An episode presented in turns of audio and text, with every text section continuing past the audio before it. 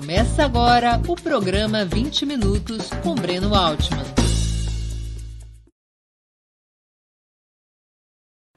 Bom dia. Hoje é 28 de julho de 2022. Estamos abrindo mais uma edição do programa 20 Minutos. Nossa entrevistada será Virgínia Fontes, historiadora, com graduação e mestrado na Universidade Federal Fluminense, a UF, e doutorado em filosofia, em filosofia pela Universidade de Nanterre, é professora na pós-graduação de História da UF, onde também integra o núcleo interdisciplinar de estudos e pesquisas sobre Marx e o marxismo. É autora, entre outras obras, de Reflexões Impertinentes e o Brasil e o Capital, Imperialismo, Teoria e História. Antes de começarmos a entrevista, queria lembrar a vocês que tanto o site quanto o canal de Opera Mundi no YouTube oferecem seu conteúdo de forma livre e gratuita. Mas para sustentarmos e desenvolvermos nossa atividade jornalística, é indispensável o apoio financeiro de nossos leitores e espectadores. Esse apoio pode ser dado de cinco formas. A primeira, através de uma assinatura solidária em nosso site, no endereço operamundi.com.br barra apoio. A segunda, inscrevendo-se como membro pagante de nosso canal no YouTube. A terceira, contribuindo com o Super Chat ou o Super Sticker. A quarta, escolhendo a ferramenta Valeu, valeu demais, quando estiverem assistindo aos nossos programas gravados. A quinta, através do Pix. Nossa chave nessa modalidade, nossa chave no Pix é apoie.operamundi.com.br. Eu vou repetir, apoie.operamundi.com.br. A nossa razão social é Última Instância Editorial Limitada. Além dessas cinco formas de colaboração, lembre-se sempre de dar like, de clicar no sininho, de se inscrever no nosso canal e de compartilhar nossos programas com seus amigos e nos seus grupos. A mais eficaz de todas as armas contra as fake news é o jornalismo de qualidade, o jornalismo independente. Apenas o jornalismo de qualidade coloca a verdade acima de tudo. E esse jornalismo que a Opera Mundi busca oferecer todos os dias depende da sua contribuição, do seu apoio, do seu engajamento. Bom dia, Virgínia. Muito obrigado por aceitar nosso convite. Uma honra ter sua presença no 20 Minutos. Bom dia, Breno. É uma satisfação estar aqui eu que agradeço o convite. Antes de iniciarmos as perguntas, eu queria anunciar, anunciar que iremos presentear dois dos espectadores do 20 Minutos de hoje.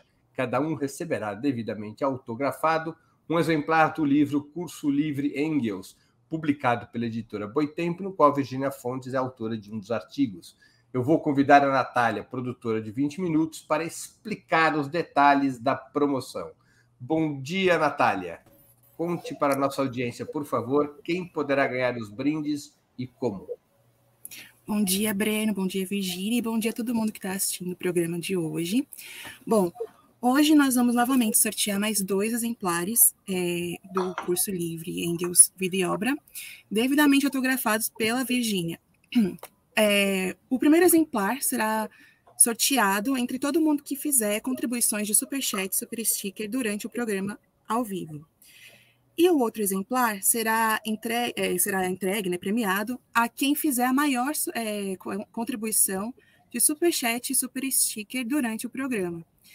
É, então, a gente aceita para essa grande contribuição que vocês façam mais de uma contribuição durante o programa, então pode fazer mais um super chat, mais um super sticker, que eu estou aqui acompanhando e vou anotando o nome de quem está quem tá contribuindo com o Opera Mundi, e aí no final do programa é, eu anuncio os vencedores dessa promoção. Tá sem som, Breno. Muito obrigado, Natália. A gente volta a se falar então no final do programa. Pessoal, então, só para sintetizar, um exemplar autografado do livro Curso Livre, Livre Engels, Vida e Obra, será presenteado a quem fizer a maior contribuição via Superchat ou Super Sticker, e outro exemplar será sorteado entre os que contribuírem com qualquer valor. Virginia, vou começar aqui nossa, nossa, nossa conversa te fazendo uma pergunta preliminar. Qual é a diferença, na tua opinião, entre uma esquerda revolucionária e outra não revolucionária ou reformista? O que separa no fundamental essas duas concepções? a insurreição e a luta armada são os principais divisores de água? Não, Breno. Não é a insurreição e a luta armada quem diferencia uma esquerda revolucionária ou uma esquerda reformista. É o programa, é a organização e é a capacidade de manter viva é, as reivindicações imediatas e as reivindicações históricas das classes trabalhadoras, para além da atualização constante e da socialização dessa atualização do que consiste as formas concretas da, do capitalismo contemporâneo. Então, essas são as, as, tarefas. A questão da insurreição e, eventualmente, da luta armada tem a ver com a brutalidade das classes dominantes e o seu ataque feroz aos trabalhadores que a gente conhece bem, especialmente no caso da América Latina. Portanto, é, a preparação para processos, tanto insurrecionais quanto para processos de enfrentamento armado, tem muito mais a ver com a escala agressiva e truculenta com a qual as, eh, as classes dominantes vêm, têm historicamente atuado contra as classes trabalhadoras. Uma insurreição popular não é necessariamente um lugar de uma violência, mas a esquerda tem de estar preparada para essa violência que normalmente vem das classes dominantes. Eu vou ficar aqui no terreno do Marx, basta lembrar a Comuna de Paris. A Comuna de Paris teve de enfrentar é, a união entre as classes dominantes francesas e alemães e enfrentar os dois exércitos coligados para devastar a população de Paris, apesar de que essa população tenha constituído é, legitimamente sua organização política. E é, o, a conclusão foi um banho de sangue. Nós temos uma sequência de banhos de sangue promovidos pelas classes dominantes no cenário internacional. Então, não é a luta armada que, que as distingue, embora o temor, o pavor, ou o pânico, ou escapar, ou tentar escapar à violência burguesa através do convencimento da burguesia possa ser um traço da, da esquerda dita reformista. Não é bem. De, você ia falar alguma coisa? Não, não, não, não quero te interromper. Então, é esse temor que, é, de alguma maneira, a admissão é, quase de que da inescapabilidade, da inexorabilidade de aceitar a burguesia porque ela é violenta, é bastante uma característica das esquerdas ditas reformistas. Uma coisa é ter cautela, autodefesa, cuidado, atenção e enfrentamento. Outra é já decidir a priori que a violência burguesa é inescapável. É, a outra característica maior é, da esquerda reformista é fundamentalmente admitir que é possível convencer as burguesias de que, que elas podem ser um pouco menos capitalistas para que a situação seja um pouco melhor.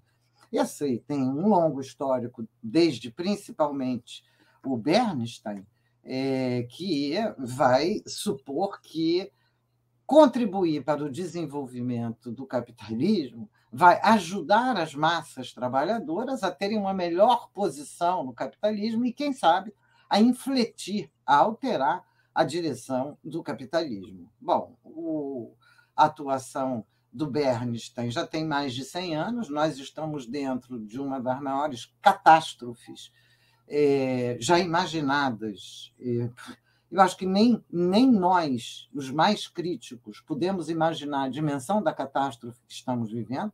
Aliás, hoje é o primeiro dia no qual a humanidade retira mais da natureza do que pode é considerado o primeiro dia de uma dívida impagável com a natureza. Então, é algo que deveria nos assustar é, o tempo inteiro. E essa ideia de que seria possível amansar, educar ou conter o capital e o capitalismo já deu claramente é, todos os sinais de sua impossibilidade, mas isso não elimina muita gente ainda achando que pode conter, pode controlar, pode a qualquer momento convencer as burguesias de que é melhor para a humanidade de que ela não seja burguesia. Virginia, um dos argumentos utilizados por representantes da esquerda reformista, em particular pela esquerda social-democrata, é que os países nos quais é, prevaleceu essa tese do Bernstein e outros seguidores de que o desenvolvimento do capitalismo faria bem às massas trabalhadoras, os países é, nos quais essa, essa tese virou governo, através dos governos sociais-democratas, especialmente depois de 45, nessas nações, as próprias classes trabalhadoras teriam alcançado um maior, uma, uma maior condição de renda, uma melhor condição de vida e, um, e uma maior liberdade do que nos países que fizeram revolução. Como é que você responde a essa questão? Eu acho que essa questão é historicamente falsa. É, primeiro, Imaginar, vamos pegar o exemplo é, do país que está sendo pensado aí, talvez a Alemanha. É? É, a, a, a situação da Alemanha é uma situação de uma violência histórica brutal sobre as classes trabalhadoras. É, Bernstein era um teórico da Alemanha, esquecer do papel da Alemanha na Primeira Guerra Mundial, da brutalidade do capitalismo depois nos, eh, nos acordos de Versalhes, no estrangulamento da Alemanha, na, no ataque violentíssimo, na truculência, inclusive da social-democracia, contra Rosa Luxemburgo, Karl Liebknecht e outros, para devastar, na sequência, a ascensão do nazismo com grandes figuras da social-democracia dentro dos governos nazistas é um pouco falsificar esse processo. Se houve, de fato, melhora para a classe trabalhadora, especialmente europeia e nos Estados Unidos, vamos pegar o exemplo dos países centrais, é, Europa, né, Alemanha, França, Inglaterra, Estados Unidos ou Japão, se houve melhora, essa melhora resulta de dois elementos que são fundamentais. O primeiro é da própria Revolução Russa, e da sobrevida da Revolução Russa após a Segunda Guerra Mundial, porque era, digamos, o, um pouco o inesperado que ela conseguisse sobreviver. Dois, pela furiosíssima luta popular nesses países, logo após a Segunda Guerra Mundial, de enfrentamento ao capital. Em todos eles, a Alemanha estava dividida é, em todos esses em todos esses países. E a saída para as burguesias locais era uma saída já apontada pelo Lenin em 1917, foi a saída da exploração ainda mais intensa para fora e da tentativa de apaziguar ou conter as formas de luta no seu interior, que foram os 30 anos, chamados 30 anos de ouro, do estado de bem-estar, etc. Assim que se sentiram tranquilizadas pelo esvaziamento ou pela redução da potência revolucionária dessas classes trabalhadoras, elas foram atacadas e continuam sendo brutalmente com uma ascensão ao longo do tempo, primeiro, uma devastação das formas políticas de organização autônoma das classes trabalhadoras no centro, por uma atuação burguesa é, concertada e compartilhada, principalmente através dos, do, do que o Gramsci é, categorizou como aparelhos privados de hegemonia, que são entidades organizativas empresariais que coparticipam dos estados e que, na atualidade, coparticipam no cenário internacional, tanto no desenho das políticas de Estado quanto na defesa setorial de determinadas áreas é, da economia, quanto na defesa geral é, de um certo modelo de capitalismo, quanto, e isso é o mais grave, é, a meu juízo, quanto na interferência direta nas lutas populares para desmantelá-las. Esse arsenal de luta soft foi posto em ação no pós-45, é, e vai ter os seus momentos maiores de expansão vão ser a, a partir de 1970 e especialmente a partir de 1990. Isso faz com que você desarme, ou a burguesia tente desarmar por dentro as lutas. É muito parecido com o que fez com os sindicatos. Então, dizer que os países em que o desenvolvimento capitalista foi bom para as classes trabalhadoras, valeria um pouco dar uma olhada na situação em que estão tais classes trabalhadoras nesses países.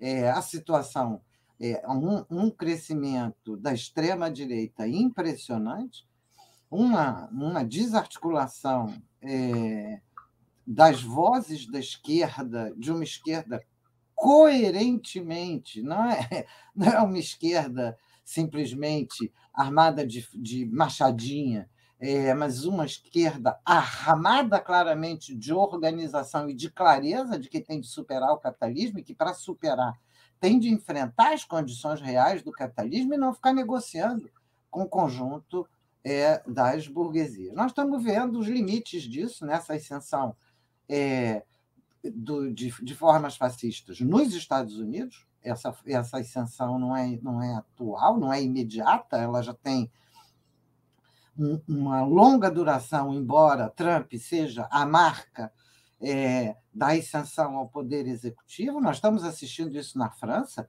com a coligação Macron, família Le Pen, para bloquear qualquer conquista dos trabalhadores. Acabou de ter uma eleição agora em que essa, eles se associaram para impedir o aumento de salário, do salário mínimo na França.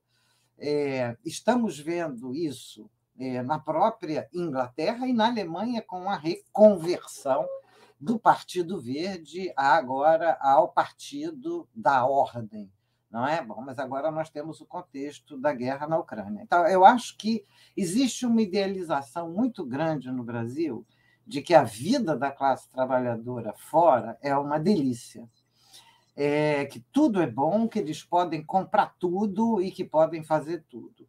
Eu acho que nessas horas a experiência da vida fora é muito enriquecedora, porque aqueles que foram é, para os Estados Unidos, ou para a Inglaterra, ou para a França, é, sem dinheiro de família, sem recursos de família, sabem muito bem as condições nas quais a classe trabalhadora vive lá, e, em especial, as péssimas condições dos migrantes. Então, agora com a guerra, a situação ainda vai piorar brutal, mas muita gente não sabe que 25% da população francesa vive em precariedade energética. 25%. Precariedade energética significa não ter como se aquecer no inverno. Agora, com, a, a com o aumento dos preços é, dos combustíveis, ninguém sabe o que, que vai acontecer. Uma, uma outra questão para diferenciar a esquerda revolucionária da esquerda reformista. Para a esquerda reformista, as eleições são claramente uma forma de acesso, uma via de acesso ao governo e até ao poder. Para a esquerda revolucionária, as eleições jamais são uma via de acesso ao governo e ao poder? governo. É, em primeiro lugar, é, antes de te responder, eu quero lembrar que o Marx, o marxismo e toda a tradição marxista é substantiva subsequente não define modelos, não define formas de luta únicas e específicas. Se trata de enfrentar é, a correlação real da, de forças na forma real da dominação capitalista e não de uma forma idealizada, suposta.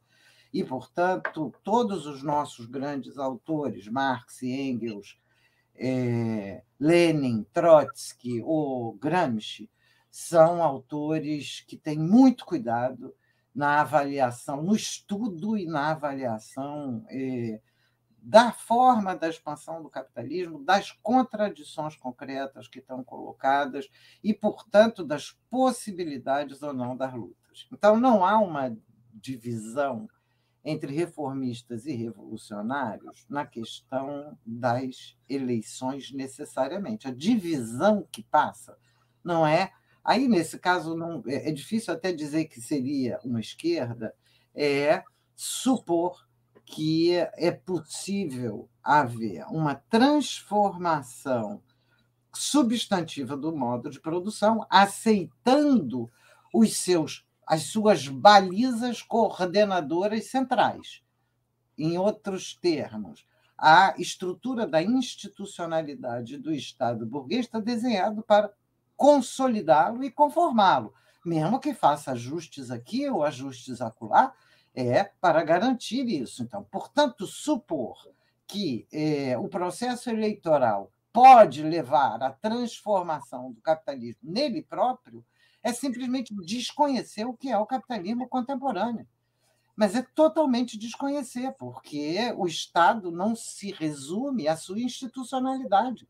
A burguesia, que aparentemente está fora dessa institucionalidade, participa dessa institucionalidade de maneira direta, não só através do. Muitos usam a expressão americana lobby, que é para dizer que é influ, são influenciadores. Essa, essa nomenclatura é liberal.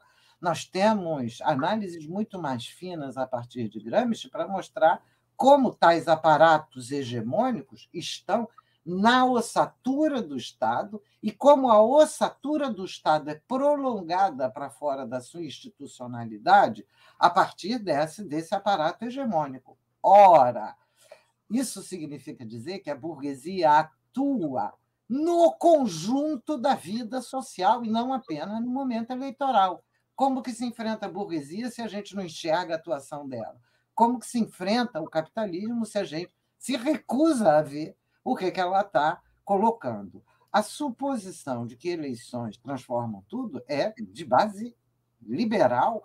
E olhe lá, porque mesmo os liberais mais consequentes sabem que não se esgota no processo eleitoral. Então, não é uma divisão entre reformista e revolucionário. Nesse caso, é uma divisão entre um pensamento liberal e um pensamento de esquerda. Segundo, é, a esquerda, as esquerdas revolucionárias não podem e, é, e não é, e em geral não fazem desqualificar processos eleitorais.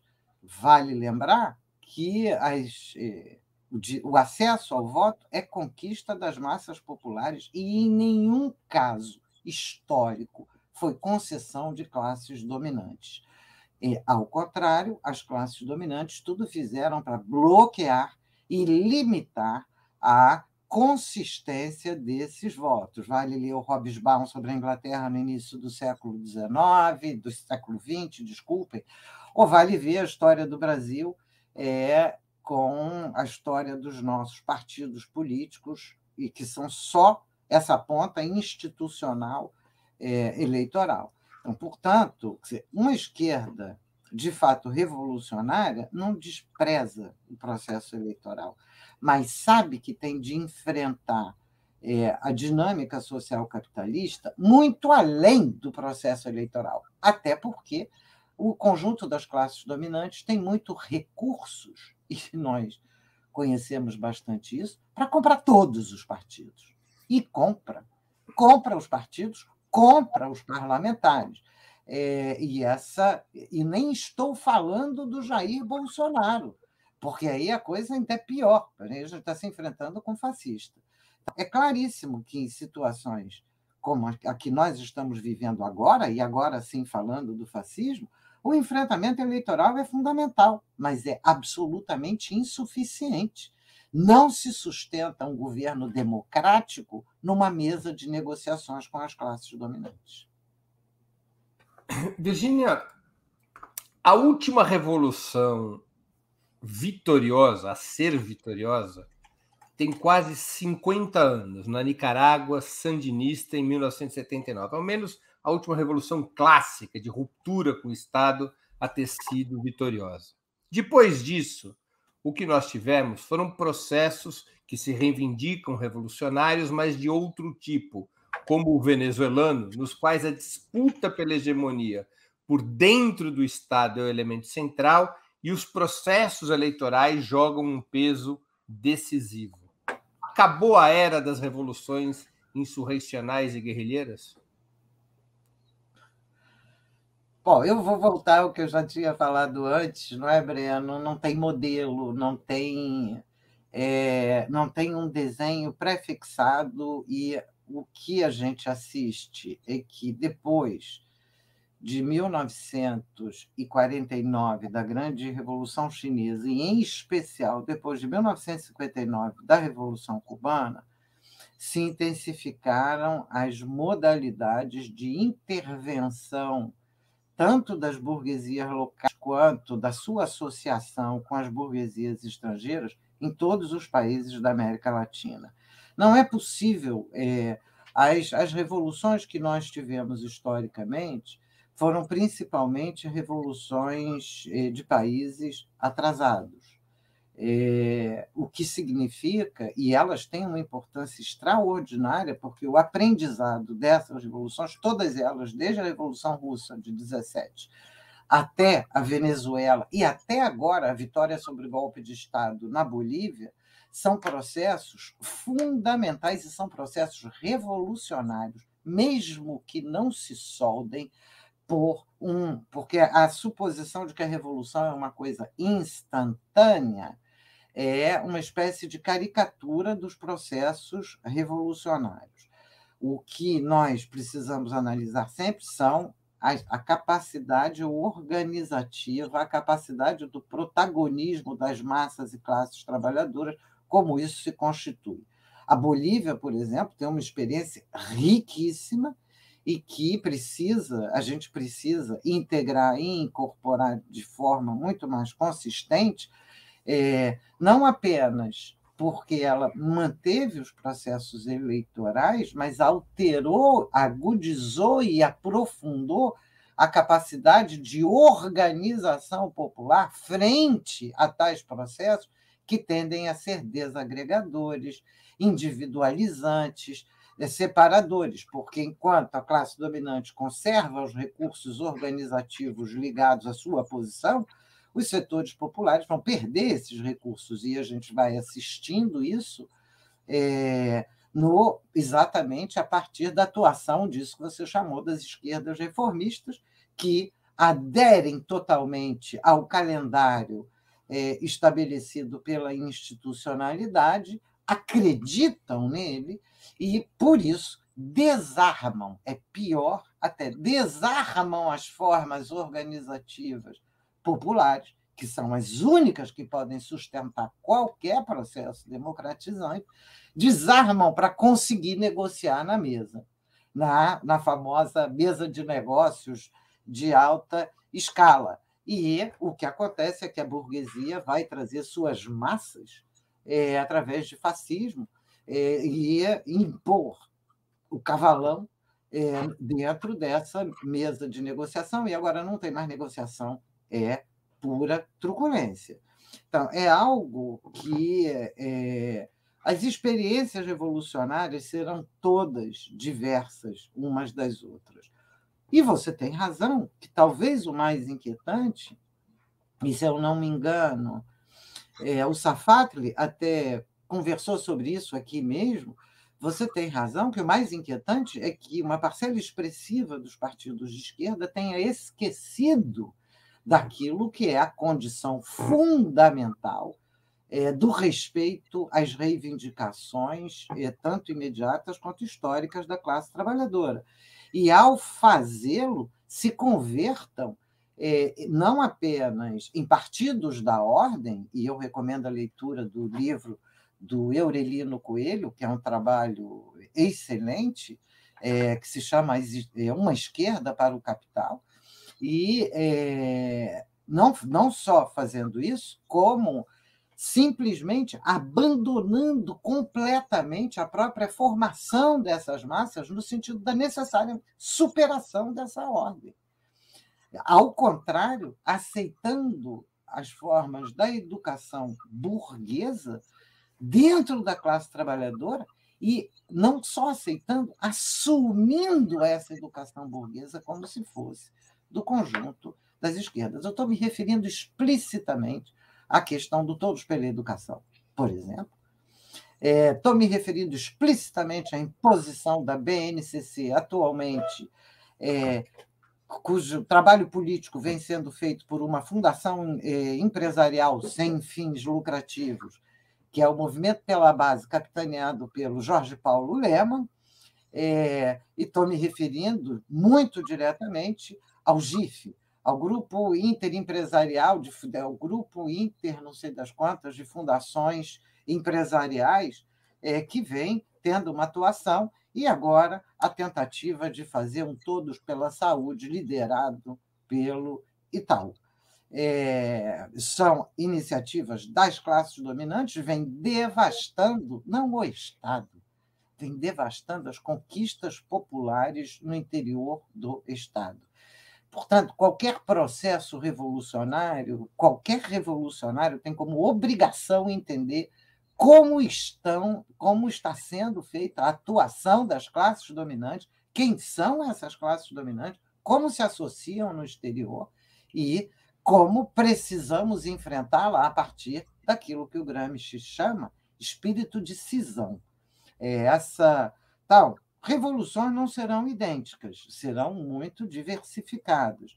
Não se limitam a um momento pontual, embora esse momento pontual tenha um poder simbólico e um poder de desorganização da ordem, da ordem precedente importantíssimo. À luz das experiências venezuelana e boliviana que você citou, seriam possíveis processos revolucionários que correm pelo veio institucional?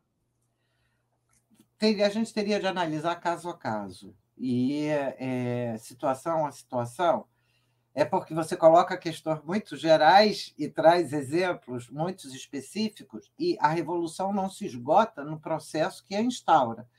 Ela pode ser derrotada é, inclusive ser derrotada por forças que vêm da própria revolução e que vão, nós conhecemos a, a, a, história do stalinismo, forças que emergem com a própria revolução e que vão atuar contra os processos revolucionários, contra a capacidade de auto-organização da classe trabalhadora e a tentar reconstituir formas de burocracia extremamente duras e repressivas.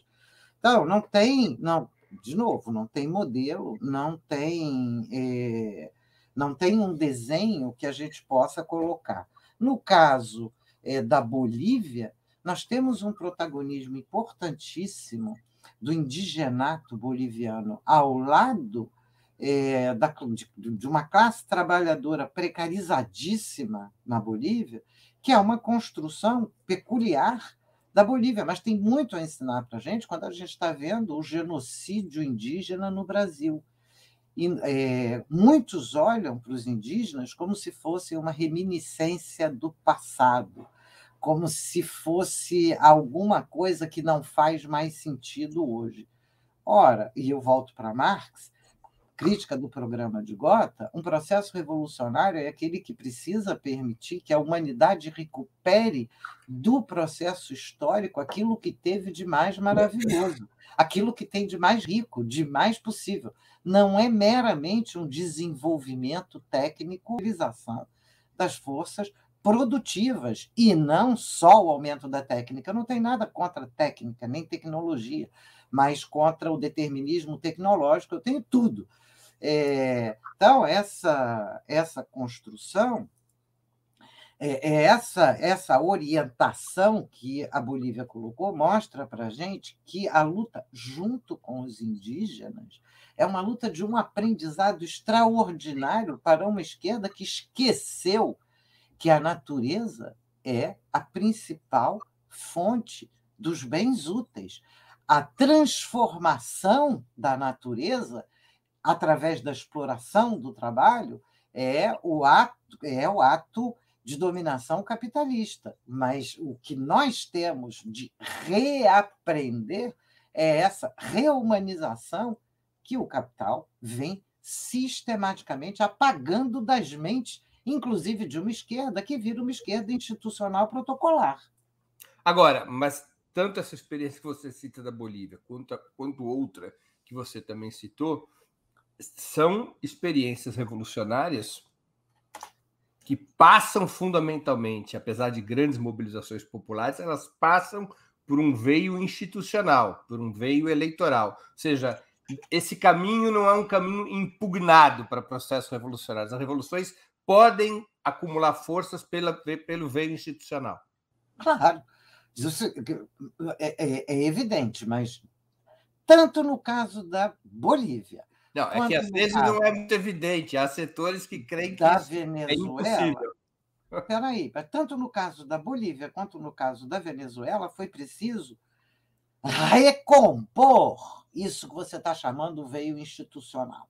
E em nenhum desses casos a institucionalidade precedente permitia um aumento, simplesmente um aumento da organização popular na defesa dos seus interesses dentro do capitalismo. Vamos primeiro deixar isso claro, porque não se trata simplesmente de defender o veio institucional sem levar em conta é, que é preciso.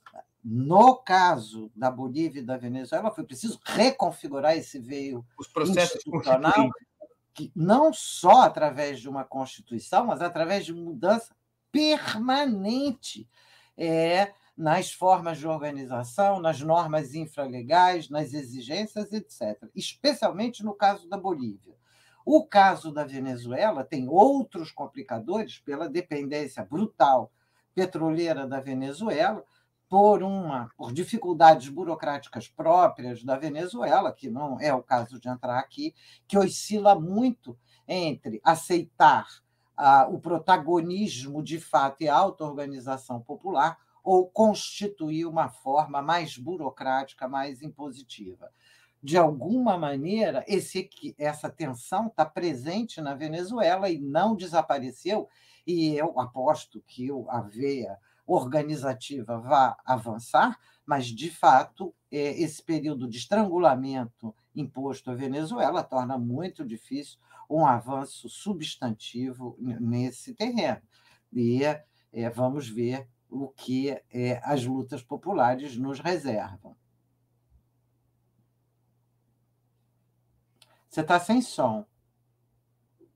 É, antes de seguir com as perguntas, agora vou fazer perguntas sobre o Brasil, depois de toda essa introdução conceitual. Mas antes disso, eu quero fazer aqui um breve intervalo comercial para vender meu peixe, Virgínia.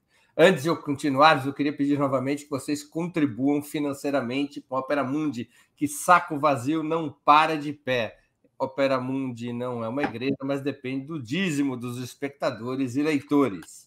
Há cinco formas de contribuição. A primeira é a assinatura solidária em nosso site, operamundi.com.br barra apoio. Repito, operamundi.com.br barra apoio. A segunda forma de contribuição é se tornando membro pagante de nosso canal no YouTube. A terceira é contribuindo agora mesmo com Super Chat ou Super Sticker. A quarta é através da ferramenta Valeu, valeu demais quando assistirem aos nossos programas gravados. E a quinta é através do Pix. Nossa chave é apoia.operamundi.com.br. Repito, nossa chave no Pix é apoia.operamundi.com.br.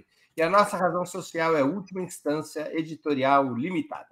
Lembro que hoje temos dois brindes para quem contribuir com o Super Chat e o Super Sticker.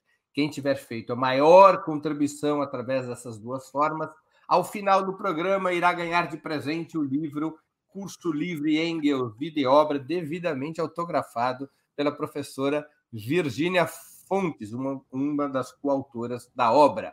Um outro exemplar, também autografado, será sorteado entre todos os demais que tiverem contribuído com o Superchat e o Super Sticker. O curso livre Engels foi, é uma publicação da editora Boitempo. Portanto, façam a sua contribuição. Além de ajudarem Opera Mundi a se fortalecer como um jornalismo que coloca a verdade acima de tudo, também estarão concorrendo a esse inestimável brinde, o livro Curso Livre de Engels, Curso Livre Engels, Vida e Obra. Contribuam, abram bolso, não há um escorpião no bolso, por menor que seja a contribuição, ela é útil para nós e permite vocês participarem do sorteio do livro Curso Livre de Engels, Vida e Obra. Virgínia, vamos entrar em Brasil, que é o que mais importa à nossa audiência. É, talvez o fenômeno político mais importante dos últimos dez anos tenha sido, no Brasil, o ressurgimento de uma corrente neofascista de massa, encarnada por Bolsonaro e emulada por uma ruptura reacionária do sistema político.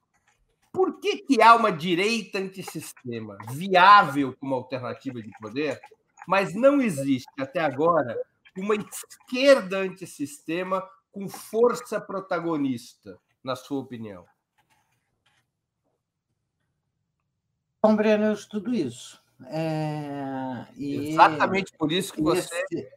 é a nossa convidada de honra hoje, porque você estuda isso. Inclusive, muitas vezes briga comigo por causa disso. Então, Exatamente. por isso mesmo eu te convidei. Já debatemos muitas vezes. Nós temos, no caso brasileiro, para compreender esse processo, nós temos de recuar ao pós-constituinte. São 40 anos, eh, praticamente, eh, de situações muito complexas, mas cujo encadeamento, de certa maneira, leva, mostra para a gente essa situação. A primeira, a primeira grande questão é que assim essa Constituição é um copo meio cheio, meio vazio. Isso foi denunciado pelo PT é, já no momento em que ele próprio não assinou a Constituição, e ele tinha razão naquele o momento. PT, o PT votou contra a Constituição, mas é. assinou. É, e assim, é, votou contra, mas assinou. É, tem razão. E é, com uma argumentação bastante coerente, porque a atuação burguesa no interior da, daquela Constituição e a atuação militar foram freios terríveis às lutas que estavam colocadas então.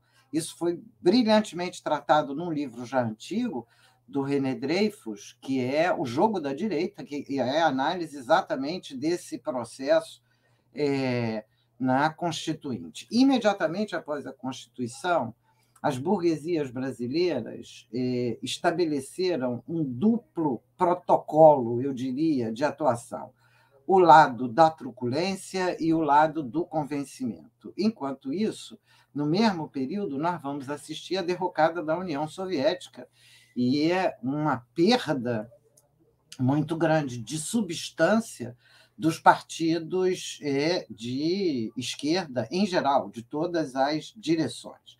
Uma boa parte da esquerda vai migrar diretamente para o terreno liberal após a derrota da União Soviética. Isso aí já é, isso aí é um problema nosso e que tem de ser enfrentado entre nós. É, é evidente que um tempo de desconcerto e de inquietação seriam mais do que compreensíveis, mas que esse tempo dure até agora, é, a gente vai ver as consequências é, disso. É, o, o segundo, o primeiro ataque burguês foi diretamente às formas sindicais. E não foi só pela proibição, foi pela tentativa do estrangulamento e da concorrência intersindical com o financiamento da força sindical é, burguês, dinheiro patronal, para criar novas centrais. E hoje nós temos várias centrais que contam com apoio é, empresarial, para além das centrais patronais, né? é empresariado construindo ou sustentando ou delineando ou dirigindo algumas centrais de trabalhadores. É, o, o segundo ângulo de ataque, então, o primeiro é um ângulo diretamente econômico, é concorrência e é generalização de formas de captura de lideranças das classes trabalhadoras para a atuação mais diretamente burguesa. Foi, é, ela foi mudando de desenho ao longo do tempo, é, ela tem vários desenhos. O primeiro desenho era bloquear os recursos para a saúde pública e para a educação pública, isso já muito precocemente, no início dos anos 90, voltado para a juventude, é, bloquear os recursos públicos e políticas universais e trazer para atuação em paralelo das classes dominantes de maneira direta, embora usando fartamente recursos públicos. Não é novo, não nasce na década de 90, já estava em curso nos anos 80, E, de alguma maneira, isso foi sendo acelerado e autorizado pelos sucessivos governos. A, a começar, em outros termos, é as, as classes dominantes realizavam ilegalidades que iam sendo legalizadas pelos sucessivos governos. O desenho mais claro é do Fernando Henrique Cardoso, com a reforma Bresser do Estado de 96, que abre os cofres do Estado para as parcerias público-privadas e que, portanto, legitima, autoriza, legaliza um avanço brutal das classes dominantes aos cofres públicos, aos fundos públicos para a execução direta de políticas, mas não só isso, para a formação e educação da classe trabalhadora, segundo os pressupostos desenhados por essas próprias classes dominantes. Curso de sindicato, curso de formação, curso disso, curso daquilo. Não preciso nem falar de SESI, SESC, SENAI, que nesse é, nesse período, perdem até um pouco a centralidade e vão ganhar. A gente vai assistir uma é, enormidade da adoção das políticas propostas pelas classes dominantes por setores da esquerda para formar a classe trabalhadora. Vou dar um exemplo que eu usei ontem, que é o da CUT nos anos 90 que é, a CUT, nascido uma central muito combativa e com gente muito combativa, e que, que tem gente combativa até hoje, não, não se trata de desqualificar uma central, mas de enfrentar as dificuldades históricas, a CUT, na década de 90, deixou de fazer curso de formação política sindical e passou a fazer curso de gestão sindical. Com isso, uma parcela dos sindicatos deixam de se preocupar com o papel político-organizativo dos sindicatos para se converterem em gestores da classe trabalhadora. Não à toa, ou de parcelas da classe trabalhadora. Tem uma enormidade de estudos sobre isso é, que vão desembocar no famosíssimo trabalho do Chico de Oliveira é, sobre as hegemonias avessas, quando ele vai eh, se interrogar sobre, afinal, temos o nascimento de uma nova classe, quando dirigentes com histórica, história de dirigentes sindicais vão no governo PT se converter em gestores das mega empresas capitalistas brasileiras, levando, inclusive, os fundos de pensão é, dos trabalhadores. Essa é, de fato, uma maneira de é, de tentar aproveitar ao máximo as negociações pelo alto, mas colocando em risco toda a forma organizativa anterior. É, e sem levar em consideração o formato é, que estava sendo acelerado de reconfiguração da classe trabalhadora. Eu dei o exemplo da CUT, porque é um exemplo muito impactante na década de 90. Porque quando a gente chega no século XXI, quem ganha realce, quem ganha realmente protagonismo político não serão mais as organizações dos trabalhadores, serão as organizações burguesas. Elas estarão desenhando as políticas para as grandes massas. Eu já citei aqui o Todos pela Educação, a, o Movimento pela Base. Olha a falsificação, olha como chama esse documento: Movimento pela Base. Na verdade, é pela Base Nacional Curricular Comum, é pela implementação rápida dessa reforma curricular que retira é, a educação de cunho geral para as crianças das classes trabalhadoras, não acaba com a educação pública.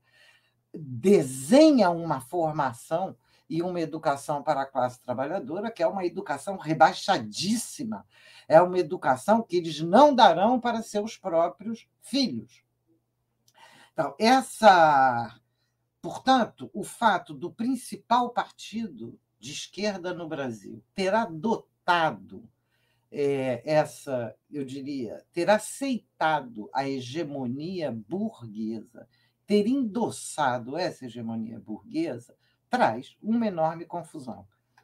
Parênteses. Isso não significa que o governo do PT tenha sido tão perverso com as massas trabalhadoras, os governos do PT, quanto os governos precedentes do PSDB, nem muito menos depois com depois do golpe de 16 e com a ascensão do Bolsonaro.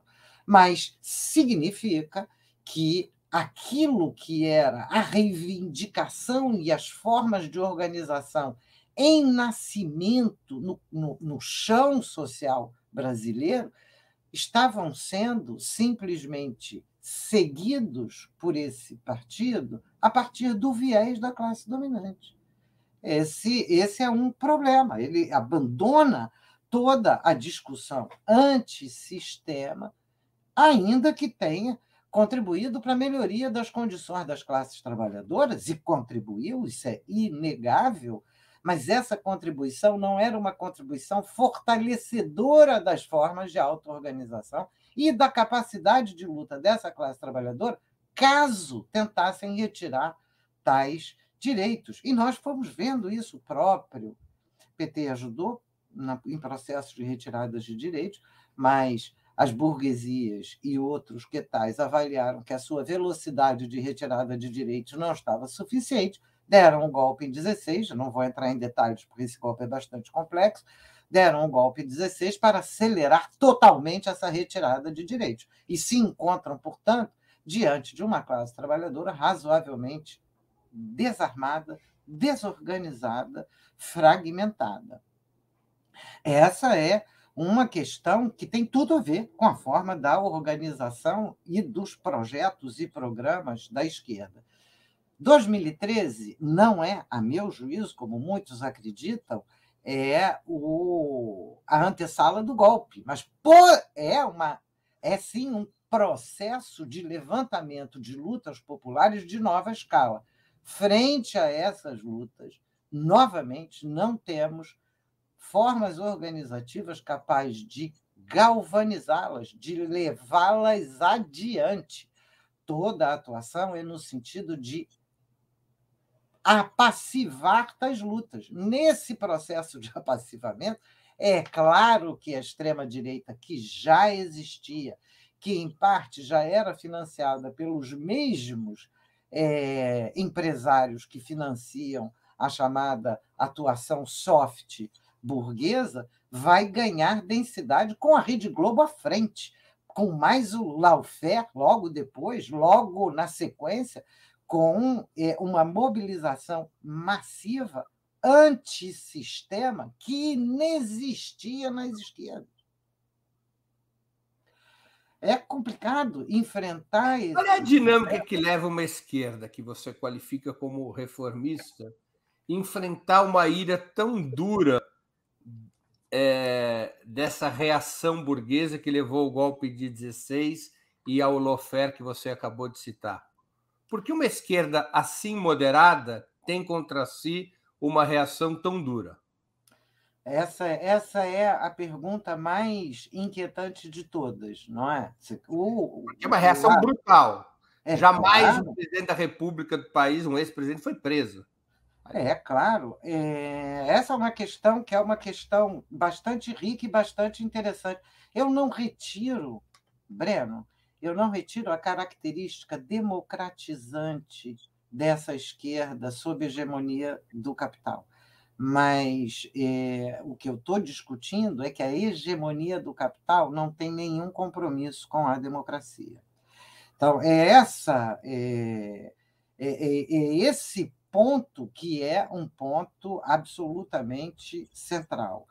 É, o, o golpe de 16 foi dado por uma sequência de grupos díspares e de situações bastante díspares. Eu preferia não entrar nisso, a não ser que a gente faça um programa sobre isso, claro. porque é um tema bastante complexo.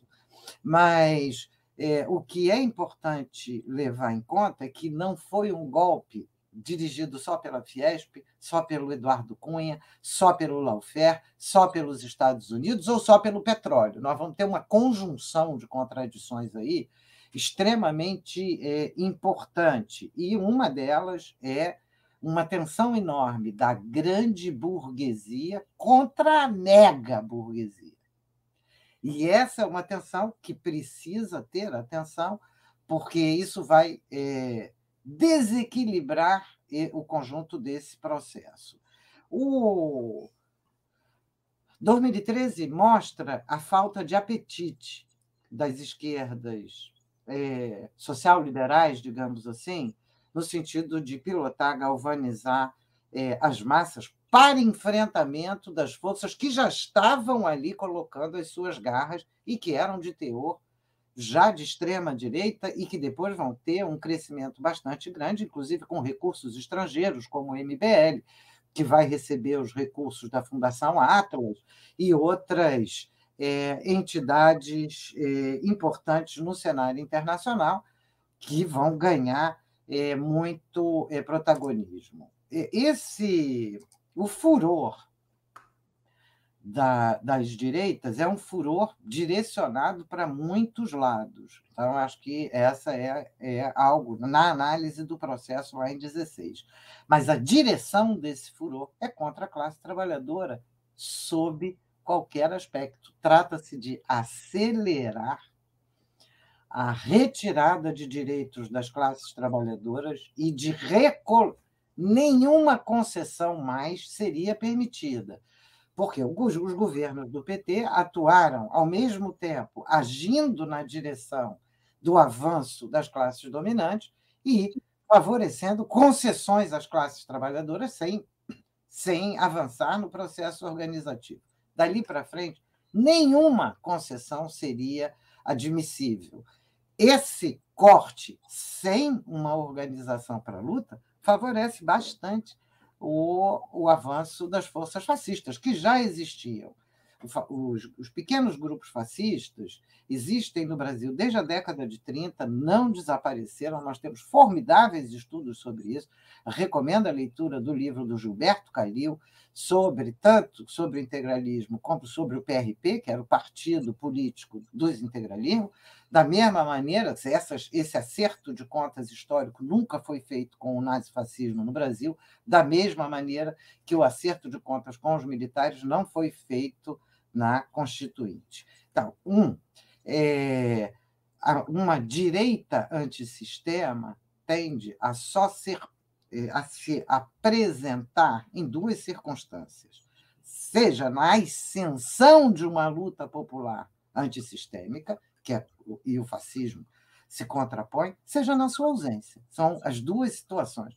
Há o desenho do fascismo contemporâneo tem características, ele assume características muito é, que permitem correlacioná-lo com os nazifascismos históricos, mas tem características próprias que a gente ainda está enfrentando, ainda está analisando. Eu sou muito cautelosa nessas análises para não dizer ah, é exatamente igual ou é totalmente outra coisa. A expressão neofascismo, que é uma eu não gosto dos prefixos neo e pós, porque eu acho que eles não, não ajudam a gente a pensar, mas é essa ressurgência de formas é, fascistas no mundo contemporâneo não deriva apenas das relações internas brasileiras, deriva também de um cenário internacional onde o século XXI assistiu a um aumento de lutas no mundo inteiro, e esse aumento de lutas foi atacado de inúmeras maneiras. A primeira delas pela truculência,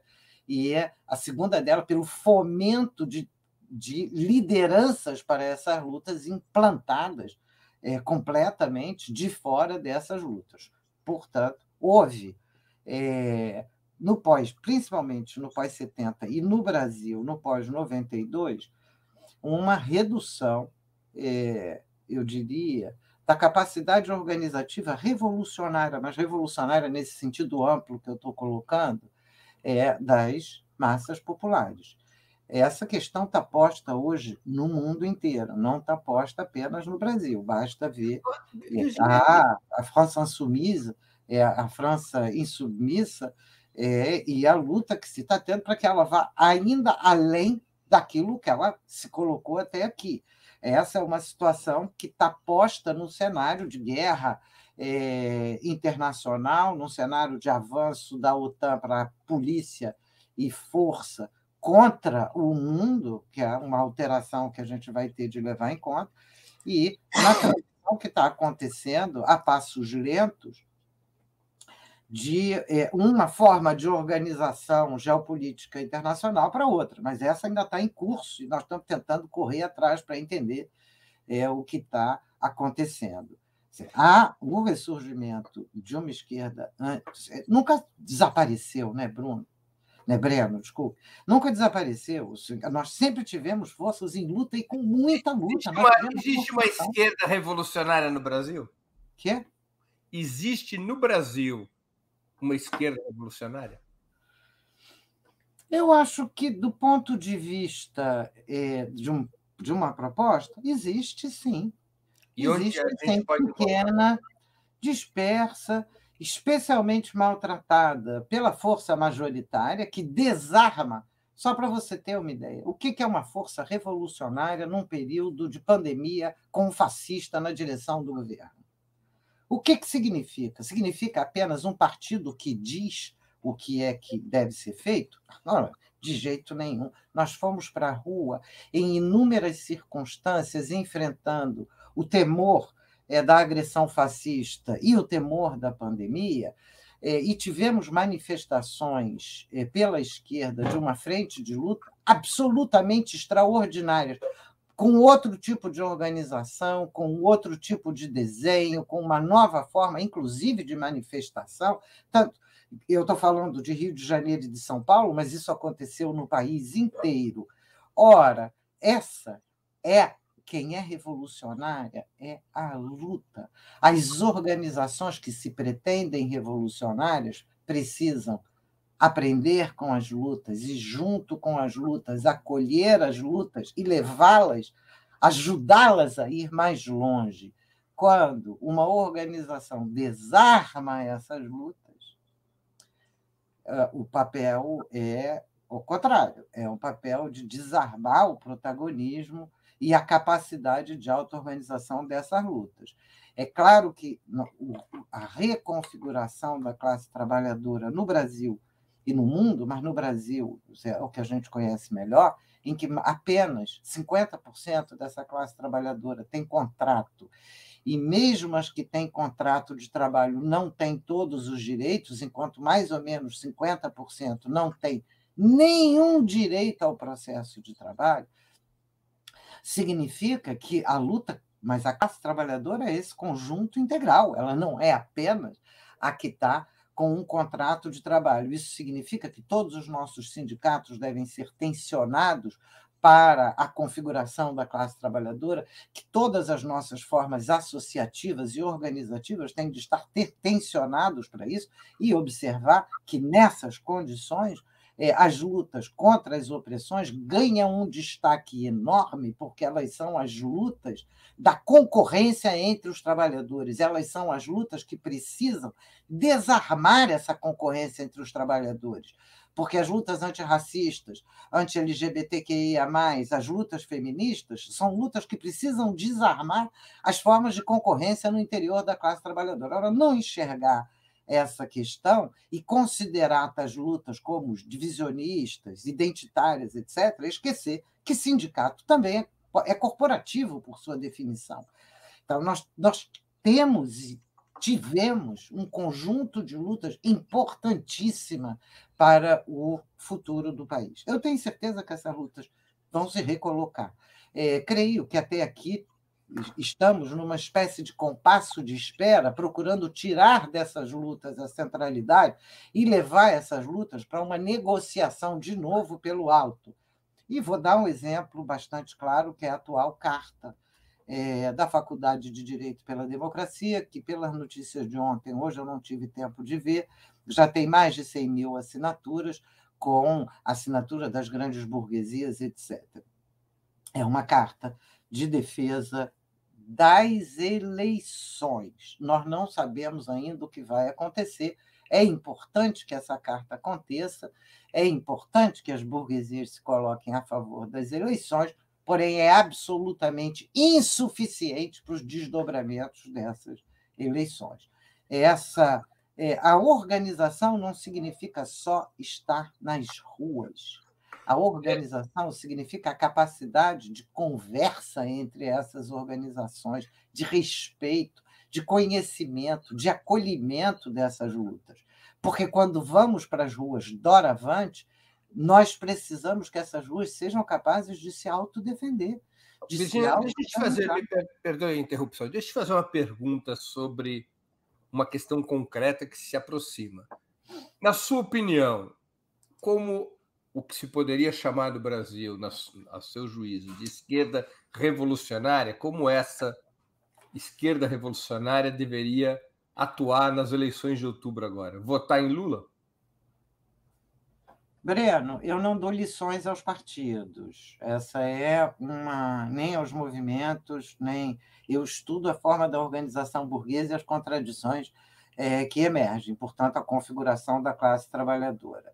Eu, pessoalmente, é, decidi votar em Lula contra Bolsonaro no primeiro turno. Eu estou fazendo um voto contra Bolsonaro. E é muito claro que esse voto é contra Bolsonaro e não um cheque em branco para uma tentativa de coalizão para a qual as mesmas burguesias já mostraram que não estão interessadas e não vão abrir espaço é, por elas deram o golpe, elas apoiam o Guedes ainda. É, no entanto, eu acho muito importante que alguns partidos de esquerda não não façam essa adesão no primeiro turno, que sejam a nossa memória viva do que estamos enfrentando e do que significam essas eleições.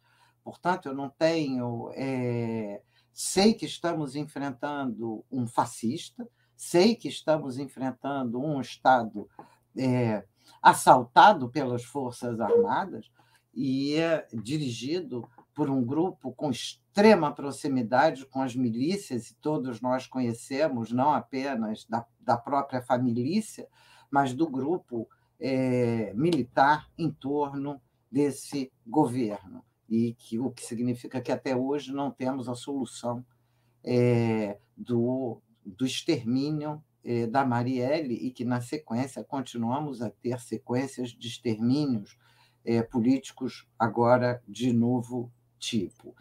É, portanto, eu tenho muito respeito e mais. Eu considero que uma frente é, contra o fascismo precisa se constituir de pelo menos uma outra frente, que é uma frente popular, ou uma frente de esquerda, ou uma frente de luta social, porque só essa frente pode organizar as reivindicações populares no seio de uma frente ampla, que é que está sendo constituída pelo PT, e onde, é claro, o protagonismo das classes dominantes muito rapidamente ganha espaço, porque ela tem maior espaço na vida social, ela tem mais recursos, ela tem controles e alavancas do Estado importantes. Mas se não tivermos esse contrapeso, é, isso é terrível e arriscado. Portanto, meu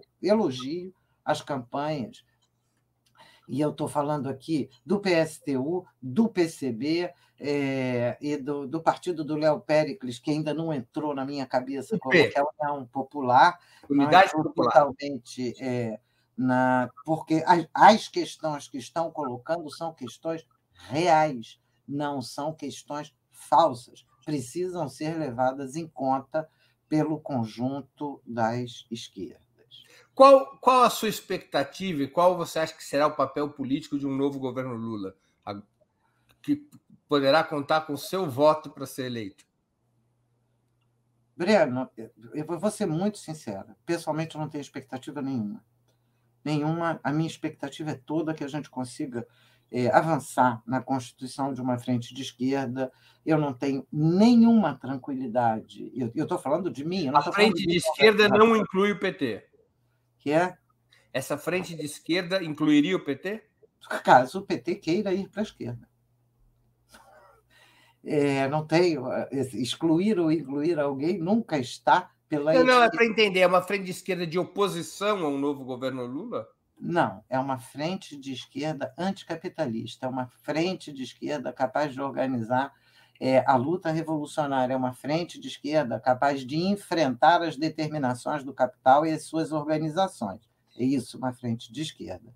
Tem muita gente do PT que seria muito bem-vinda, e ter outras pessoas que não, o PT não tem interesse, pelo menos até aqui, não é esse seu interesse. Seu interesse é numa frente amplíssima, é, que vá é, recolher esse é, todo esse conjunto nós estamos diante de um governo fascista e militar, precisamos derrotar esse governo de todas as maneiras. A primeira derrota é a eleitoral. É, a primeira, agora, diante da gente, é a derrota eleitoral. Mas não acaba aí. Nós temos o dia seguinte das eleições, quando Bolsonaro ainda é presidente, nós temos a posse, o dia seguinte, os meses seguintes, garantir a posse, é, e garantir a semana subsequente à posse, e nós temos de enfrentar a devastação, tanto na institucionalidade burguesa quanto é, na vida social, feita das, é, das conquistas populares que nós tínhamos legalmente. Para tanto, não basta acreditar que a mesma burguesia que deu um golpe há quatro, seis anos atrás, que apoiou Bolsonaro há quatro anos atrás, vá aceitar é, uma coalizão daquele tipo, e muito menos as nossas forças estão mais é, fragmentadas, mais com mais dificuldades de se constituir. Daí, para mim, a importância fundamental, até para sustentar o governo do PT, que haja uma força organizada pela esquerda que não tenha perdido seu caráter anticapitalista, que não tenha perdido o seu caráter revolucionário, sabendo que nós não estamos no momento revolucionário, mas sabendo que nós, o que precisamos enfrentar e mais socializar isso com a população, re, re entrar na luta educativa para tirar as burguesias de dentro das escolas públicas, de dentro do sistema único de saúde, tirar os bolsos das burguesias de dentro é, dos recursos da educação pública e da saúde pública. Esse enfrentamento não se fará pelo alto. Portanto, tão mais importante, até mesmo para um governo Lula, e tanto mais para um governo Lula, que essa organização popular esteja presente. O, o Stedley disse isso com todas as letras. É, aqui mesmo, na tua, no 20 minutos, contigo é, da importância dessa organização, porque eu talvez só esteja trazendo mais detalhes, mas porque eu falo no meu próprio nome. Isso é muito importante que as pessoas saibam que eu não estou falando no nome de uma organização, eu estou falando no nome de alguém que está na luta há muito tempo, que luta com muitas organizações, inclusive o PT. Você tem filiação partidária, Virgínia? Atualmente, não. É uma tristeza mas atualmente não. Virginia, é, tem uma pergunta aqui de, dos nossos espectadores, são duas perguntas que eu vou destacar aqui. O Sérgio Alves, que contribuiu com o Superchat, pessoal, nós estamos nos aproximando do final do programa. Quem quiser é, ter como brinde o livro Curso Livre Engels, Vida e Obra, autografado pela professora Virginia Fans, agora é a hora de contribuir, já estamos chegando no finalzinho. O Sérgio Alves, que contribuiu com 30 é, reais, agradeço ao Sérgio Alves, ele diz, de, ele pergunta, depois desse desgoverno que está aí, podemos dizer que o desempenho criminoso do professor Faqueada ajuda as massas trabalhadoras a compreender a nossa triste realidade? Eu não entendi essa pergunta. Quem é o professor Faqueada? É a, facada que tomou o Bolsonaro. Ele está. Ah. O governo, o, o, bolsonarismo ajuda a politização das massas pela esquerda? Essa é a compreensão que eu fiz da pergunta do Sérgio Alves. O bolsonarismo é um fator que ajuda a politizar a esquerda? Essa ainda é uma pergunta precoce como dizia o Mao Tse Tung, tem perguntas que a gente precisa de 200 anos para responder. Mas é, a facada é um ato isolado, é um ato, foi um ato péssimo e é, não é um ato político desse ponto de vista. É um ato é, individual, o que quer que passasse na cabeça daquele cara. O fascismo é, nunca ajuda as classes trabalhadoras a compreenderem a nossa história. O fascismo ajuda a deseducar, a, é, a ocultar as razões reais e concretas dos problemas sociais, substituindo por uma uma argumentação mentirosa, uma argumentação falsificadora, sob um manto é, de suposição de que negar a ciência, negar o conhecimento, negar a crítica, silenciar os críticos e impedir a humanização da humanidade é chegar a uma espécie de Éden onde nada acontece. Esse Éden onde nada acontece é o caminho da morte, é a paz dos cemitérios. Então, o próprio fascismo não educa. O enfrentamento ao fascismo pode educar. E, é, é bom, nós estamos, eu não estou em nenhum partido, mas eu circulo muito entre os partidos, faço parte de cursos de formação com os mais diferentes partidos, debates políticos, etc. Aliás, até essa circulação é uma das razões pelas quais eu não estou em nenhum partido, porque eu acabo me sentindo é, entre vários partidos.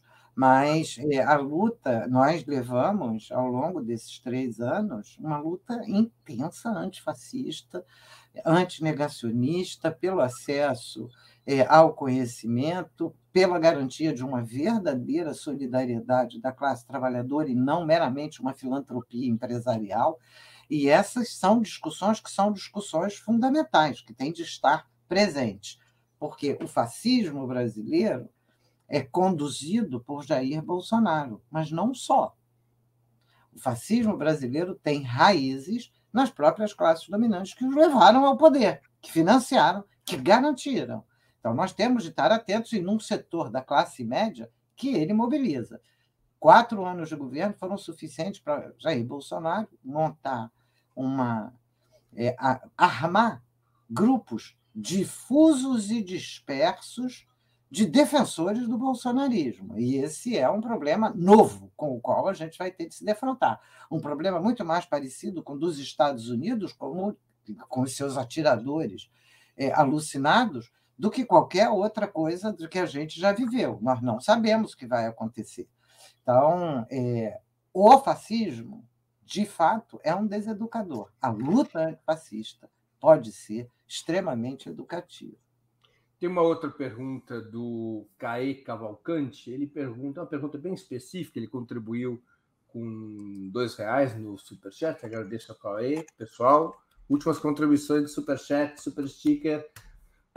A independência do BC é o que, na sua visão?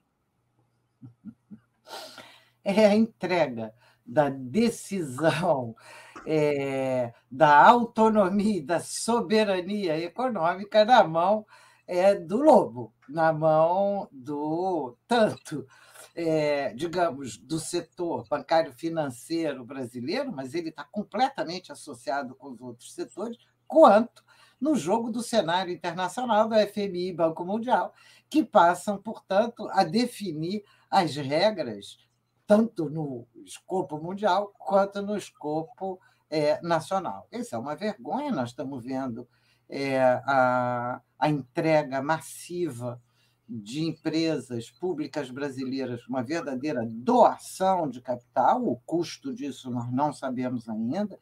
É, não, ainda nós sabemos o custo, nós não, não estamos vivendo ainda, mas já vimos isso com o preço do combustível, com a situação da Petrobras, agora foi a Eletrobras, é, que foi literalmente liquidada a preço de banana. São décadas é, de esforço da população brasileira para a construção de uma malha é, capaz de abranger todo o território, que foi agora despedaçada e entregue aos pedaços. É, mas essa independência formalizada do Banco Central sobre o governo Bolsonaro já vinha acontecendo na prática, embora não formalizada, já há algumas décadas em que a entrega do Banco Central se dava para banqueiros com forte vínculo com o setor bancário financeiro brasileiro e com o setor financeiro internacional. É, nós estamos diante é, de um Estado que foi redesenhado para o controle burguês. Nós precisamos recolocar a questão do Estado brasileiro e do papel das classes trabalhadoras e das massas trabalhadoras nesse Estado. São questões imediatamente revolucionárias? Não, são questões que colocam reformas, mas não contra-reformas. E essas reformas só têm condição de, de fato, avançar se elas vierem, se elas tiverem clareza que elas têm de enfrentar a ordem. É contra a ordem que nós temos de lutar. Se não lutarmos contra a ordem, nem mesmo reformas teremos teremos mais contra-reformas, porque para isso a burguesia está armada, tem olheiros, tem gente procurando capturar a classe trabalhadora. Virgínia, nós estamos chegando no final aqui da nossa conversa e eu queria te fazer duas perguntas que eu sempre faço aos nossos convidados e convidadas antes das despedidas. A primeira é qual livro você gostaria de sugerir aos nossos espectadores? A segunda, qual filme ou série poderia indicar a quem nos acompanha? E a Virginia, enquanto a Virginia responde, sugiro a quem quiser o brinde, o livro Curso Livre Engels Vida e Obra, autografado pela Virginia, que faça, durante a resposta da Virginia, suas contribuições finais em Superchat e Super Sticker. Virginia, com a palavra. Livro, filme, série.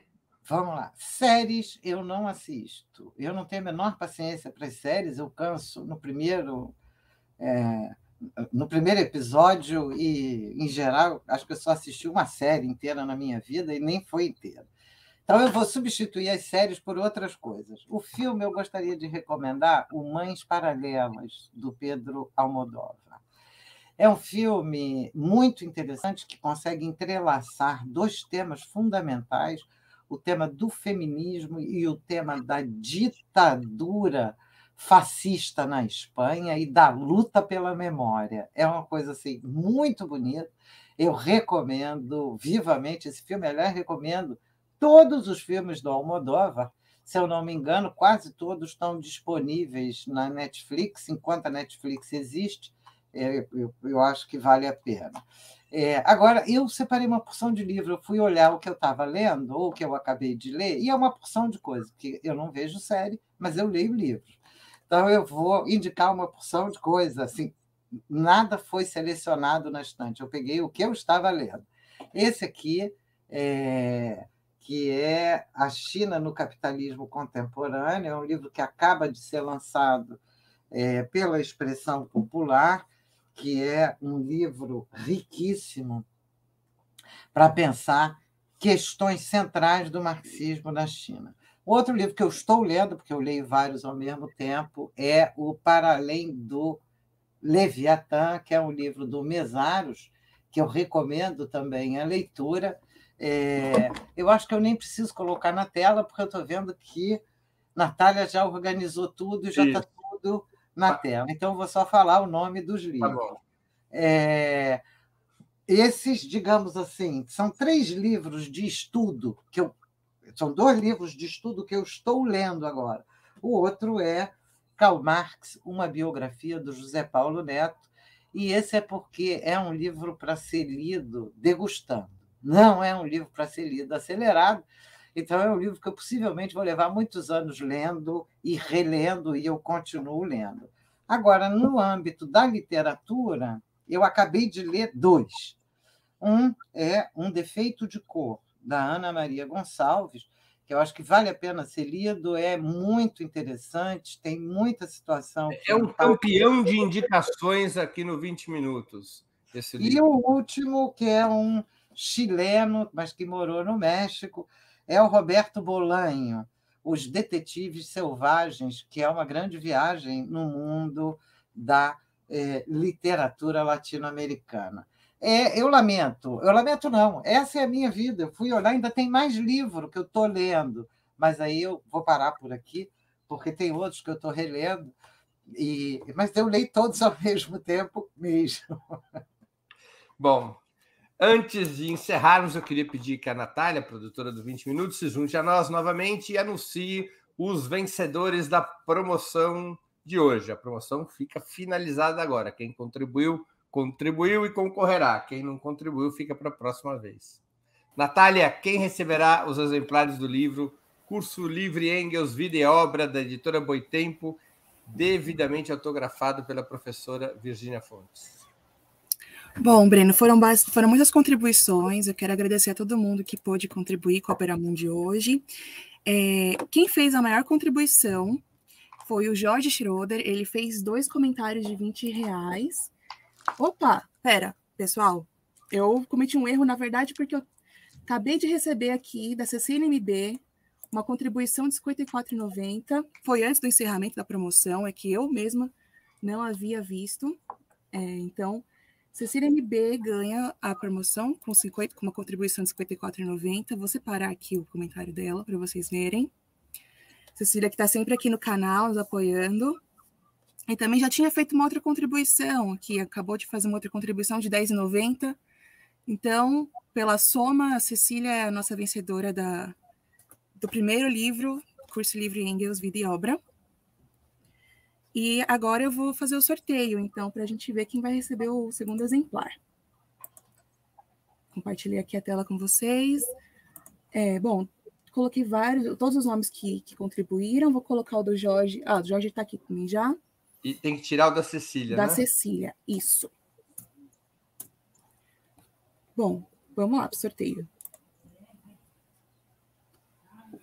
A vencedora é Eliade Ferreira, é, que fez um comentário bem no começo do programa, vou ver se encontro aqui, mas quero agradecer ela já pelo, pela contribuição e a parabenizar pelo, pelo, pelo, por ter ganhado esse exemplar do é, curso Livre Engels, Vida e Obra. Ó, oh, pessoal, quero só agora lembrar, né, é, que, que peço para vocês entrarem em contato conosco pelo e-mail comercial.operamundi.com.br é, e mandarem seus endereços para a gente poder distribuir o livro para vocês. Muito obrigado, Natália, e muito obrigado a quem participou da promoção de hoje, contribuindo com o Super Chat e o Super Chique. Virgínia, eu queria agradecer muito pelo seu tempo e por essa conversa tão interessante e elucidativa. Muito obrigado por ter aceito o convite para participar aqui do 20 Minutos. Eu que agradeço, Breno. Eu tenho acompanhado muitas das, das entrevistas, não consigo ver todas, e é uma satisfação estar aqui. E um abraço para todos na organização, para ti e para todos e todas que estão nos ouvindo. Muito obrigado, Virginia. Boa sorte. Também agradeço a todos e todas que assistiram a esse programa, em especial aqueles e aquelas que puderam fazer contribuições financeiras ao nosso site e ao canal de Opera Mundi no YouTube. Sem vocês, nosso trabalho não seria possível e não faria sentido. Um grande abraço a todos e a todas. Para assistir novamente esse programa e a outras edições dos programas 20 Minutos, se inscreva no canal do Opera Mundi no YouTube. Curta e compartilhe nossos vídeos. Deixe seus comentários. O jornalismo de Ópera Mundi é mantido com o seu apoio. Faça uma assinatura solidária em www.operamundi.com.br. Com um pequeno valor mensal, você nos ajuda no desenvolvimento de um jornalismo independente e de qualidade. Obrigado pela audiência e até a próxima.